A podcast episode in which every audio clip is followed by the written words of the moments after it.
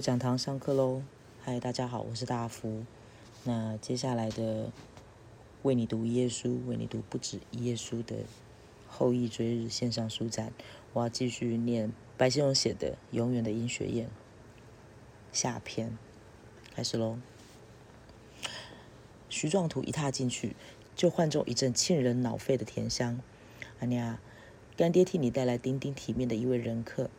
吴经理穿着一身崭新的纺绸长衫，屈着背，笑呵呵的把徐壮图介绍给尹雪艳道，然后指着尹雪艳说：“我这位干小姐啊，实在孝顺不过。”我这个老朽三灾无难的，还要赶着替我做生日。我蠢蠢，我现在又不在职，又不问事，这把老骨头天天还要给触眉头的风湿症来折磨。管他折服也罢，今朝我且大模大样地生受了甘小姐这场寿酒再讲。我这位外甥年轻有为，难得放纵一回，今朝也来跟我们这群老朽一道开心开心。阿娘是个最妥当的主人家，我把状图交给你，你好好的招待招待他吧。徐先生是稀客。又是干爹的令妻，自然要跟别人不同一点。尹雪燕笑盈盈的答道：“法上那朵血红的郁金香颤巍巍地抖动着。”徐壮图果然受到尹雪燕特别的款待，在席上，尹雪燕坐在徐壮图旁边，已经殷勤地向他劝酒让菜，然后歪向他低声说道：“徐先生，这倒是我们大师傅的拿手，你尝尝，比外面馆子做的如何？”用完席后，尹雪燕亲自盛上一碗冰冻杏仁豆腐，捧给徐壮图，上面却放着两颗鲜红的樱桃。用完席呈上牌局的时候，尹雪燕走到徐壮图背后看他打牌。徐壮图的牌张不熟，时常发错张子，才是八圈，已经输掉一半筹码。有一轮，徐壮图正当发出一张梅花五筒的时候，突然尹雪燕从后面欠过身。伸出他那细巧的手，把徐壮图的手背按住，说道：“徐先生，这张牌是打不得的。”那一盘，徐壮图便合了一副满园花，一下子就把输出去的筹码赢了大半。客人中有一个开玩笑抗议道：“尹小姐，你怎么不来替我也点点张子？瞧瞧，我也输光了。人家徐先生头一趟到我们家，当然不好意思让他吃了亏回去的喽。”徐壮图回头看到尹雪燕正朝着他满面堆着笑容，一对银耳坠子吊在他乌黑的发角下来回的浪荡着。客厅中的晚香遇到了半夜，吐出一蓬蓬的浓香来。席间，徐壮图喝了不少热花雕，加上牌桌上合了那盘满园花的亢奋，临走时他已经有些微醺的感觉了。尹小姐，全得你的指教，要不然今晚的麻将一定全盘败北了。尹雪燕送徐壮图出大门时，徐壮图感激地对尹雪燕说道：“尹雪燕站在门框里，一身白色的衣衫，双手合抱在胸前，像一尊观世音，朝着徐壮图笑盈盈地答道：‘哪里的话。’隔日，徐先生来白相，我们在一道研究研究麻将经。隔了两日，果然徐壮图又来到了尹公馆，向尹雪燕讨教麻将的诀窍。”徐壮图太太坐在家中的藤椅上，呆望着大门，两腮一天天消瘦，眼睛凹成了两个深坑。当徐太太的干妈吴家阿婆来探望她的时候，她牵着徐太太的手，失惊叫道：“哎呀，我的干小姐，才是个把月没见着，怎么你就瘦脱了形了？”吴家阿婆是一个六十来岁的妇人，硕壮的身材，没有半根白发，一双放大的小脚，仍旧行走如飞。吴家阿婆曾经上四川青城山去盯过道。拜了上面白云观里一位道行高深的法师做师傅。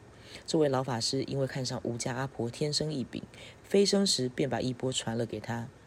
吴家阿婆在台北家中设了一个法堂，中央供着他老师傅的神像，神像下面悬着八尺见方黄灵一幅。据吴家阿婆说，他老师傅常在这幅黄灵上显灵，向他授予机宜，因此吴家阿婆可以预卜凶吉。消灾除祸。吴家阿婆的信徒颇众，大多是中年妇女，有些颇有社会地位，经济环境不予匮乏。这些太太们的心灵难免感到空虚，于是每月初一、十五，他们便停止一天麻将或者标会的聚会，成群结队来到吴家阿婆的法堂上，虔诚的念经叩拜、布施散财、救济贫困，以求自身或家人的安宁。有些有疑难大症，有些有家庭纠纷。吴家阿婆一律慷慨施以许诺，答应在老法师灵前替他们祈求神助。我的太太，我看你的气色竟是不好呢。吴家阿婆仔细端详了吴太太一番，摇头叹息。徐太太低首抚面，忍不住伤心哭泣，向吴家阿婆道出了衷肠话来：“亲妈，你老人家是看到的。”徐太太流着泪，断断续续地诉说道：“我们徐先生和我结婚这么久，别说破脸，连句重话都向来没有过。我们徐先生是个争强好胜的人。”他一向都这么说，男人的心五分到有三分应该放在事业上。来台湾熬了这十来年，好不容易盼着他们水泥公司发达起来，他才出了头。我看他每天为公司在外面忙着应酬，我心里只有暗暗着急。事业不事业倒在其次，求其他身体康宁，我们母子再苦些也是情愿的。谁知道打上月起，我们徐先生竟好像变了一个人似的，经常两晚三晚不回家。我问一声，他就掉碗砸筷，脾气暴得不得了。前天连两个孩子都挨了一顿狠打。有人传话给我听，说是我们徐先生外面有了人，而且人家还是个有头有脸的人物。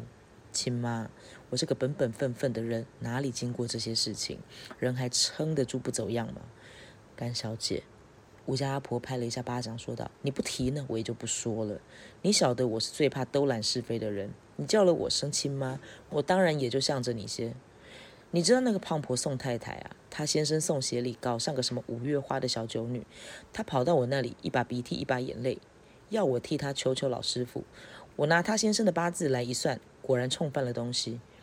宋太太在老师傅灵前许了重愿，我替她念了十二本经。现在她男人不是乖乖的回去了。后来我就劝宋太太，整天少和那些狐狸精似的女人穷混，念经做善事要紧。宋太太就一五一十的把你们徐先生的事情原原本本数了给我听。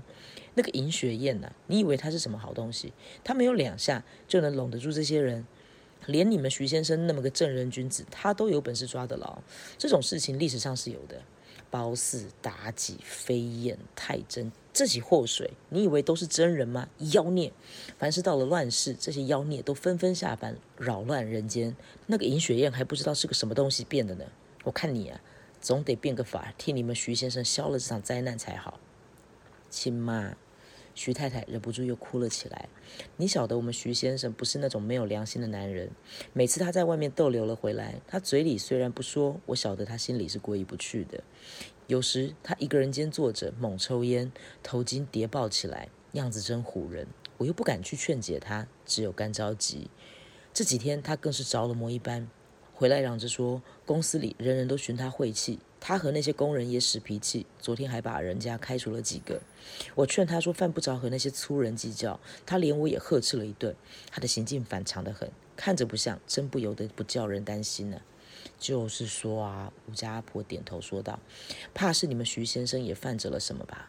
你且把他的八字递给我，回去我替他测一测。”徐太太把徐壮图的八字抄给了吴家阿婆，说道：“亲妈，全托你老人家的福了。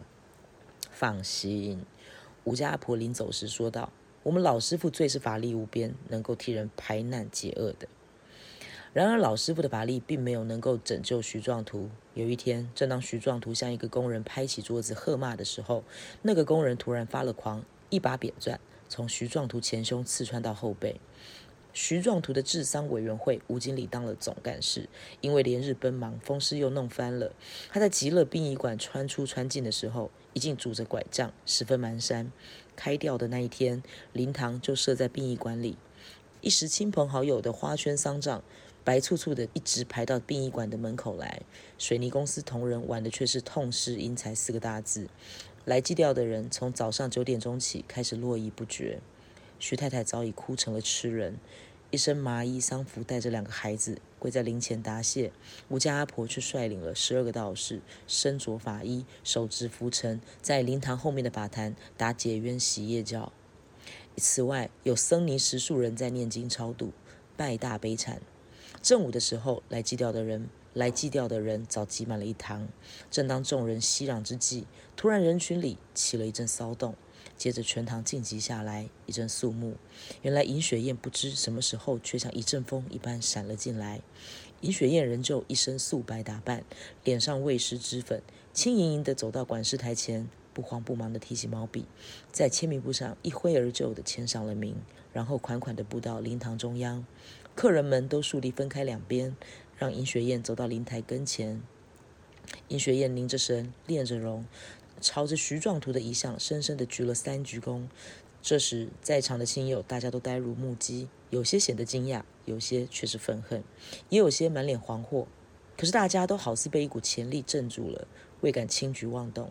这次徐壮图的惨死，徐太太那一边有些亲戚迁怒于尹雪燕，他们都没有料到。尹雪燕居然有这个胆识闯进徐家的灵堂来，场合过分紧张突兀，一时大家都有点手足无措。尹雪燕行完礼后，却走到徐太太面前，伸出手抚摸了一下两个孩子的头，然后庄重地和徐太太握了一握手。正当众人面面相觑的当下，尹雪燕却踏着她那轻盈盈的步子走出了极乐殡仪馆。一时灵堂里一阵大乱，徐太太突然跪倒在地，昏厥了过去。吴家阿婆赶紧丢掉浮尘，抢身过去，将徐太太抱到后堂去。当晚，银学院的公馆里又盛上了牌局，有些牌搭子是白天在徐壮图寄道会后约好的。吴经理又带了两位新客人来，一位是南国纺织厂新上任的于经理，另一位是大华企业公司的周董事长。这晚，吴经理的手气却出了奇迹，一连串在喝满罐。吴经理不停地笑着，叫着。眼泪从他烂掉了睫毛的血红眼圈一滴滴淌落下来。到了第二十圈，有一盘吴经理突然双手乱舞，大叫起来：“哎呀，快来快来！四喜临门，这这真是百年难见的怪牌，东西南北全齐了，外带自摸霜。人家说合了大四喜，兆头不祥。我倒霉了一辈子，合了这副怪牌，从此否极泰来。你看看这副牌可爱不可爱，有趣不有趣？”吴经理喊着笑着，把麻将撒了一桌子。尹雪燕站到吴经理身边，轻轻地按着吴经理的肩膀，笑盈盈地说道：“干爹，快打起精神，多喝两盘。口头赢了于经理及周董事长他们的钱，我来吃你的红。”好的，这是白先勇的《永远的尹雪燕》。大家知道尹雪燕是个什么样的角色吗？呃，如果过去有有看过这一篇文章，或者说可能。国文课有，通常是大学国文课哈，就是有讨论的话，应该就会知道尹学院是个什么样的角色。嗯，那如果不知道的话，就想一想喽。好，有讲堂为你读夜书，为你读不止夜书，后羿追日线上书展，今天就到这边下课喽。我是大福，我们下次见，拜拜。